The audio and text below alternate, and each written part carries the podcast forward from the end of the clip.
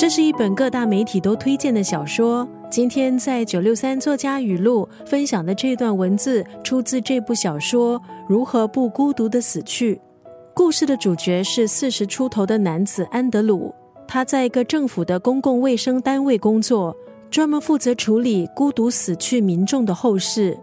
安德鲁的工作是进入他们的家，搜索是否有任何亲属的线索，以便协助办理这些死者的后事。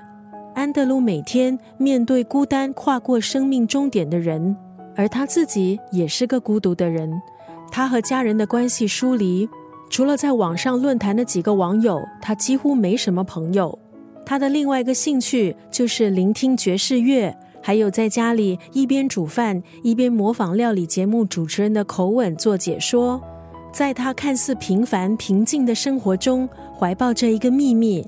在他五年前就职的那一天，他骗了主管和同事，说他已婚，有两个孩子，有一个幸福快乐的家。从此，他一方面带着恐惧、压力还有罪恶感延续这个谎言，另一方面，他却默默的在这些谎言中得到了某种慰藉，好像自己并不真正那么孤独。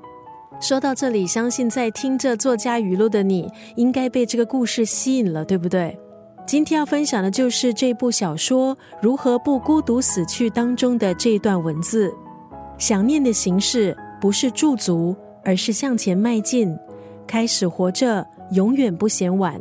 这部小说《如何不孤独死去》的作者是理查·洛普，他是英国出版公司的一位编辑。或许现在的时局，读者们就需要这种书，具同理心、机智、情感丰富，又充满希望。作者洛普笔下看似古怪，但是却脆弱的角色，构成了温馨感人的一部著作。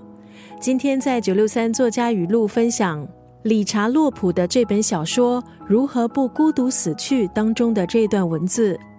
想念的形式不是驻足，而是向前迈进，开始活着，永远不嫌晚。